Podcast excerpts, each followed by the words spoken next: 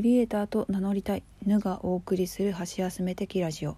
ごく普通の一般人であるヌが自分が自分であることを表現したいと思い立ち始まったこの配信。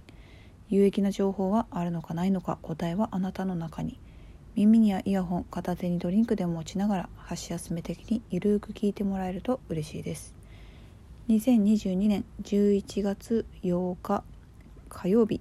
こんばんはヌです。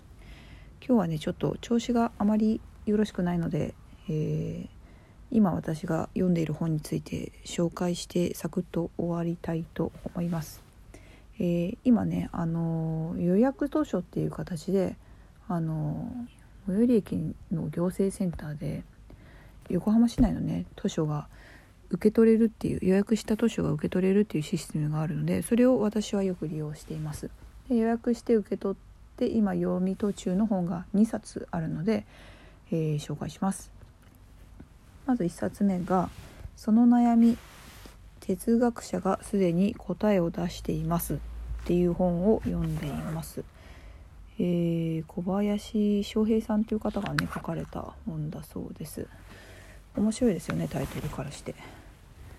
そう。でもう一冊は「センスは知識から始まる」っていう水野学さん学さんでいいのかな？学習の学ですね。学さんかな？グッドデザインカンパニー代表水野学って書かれてますね、えこの方の書かれた本を今、えー、借りて読み始めています。でその悩み哲学者がすでに答えを出していますっていう方はもう8割方読み進めているんですけどまあ、ここから何を感じて何を得たかっていうのは、まあ、まだ読み終わっていないので読み終わったら感想でもお話できたらいいかなと思います。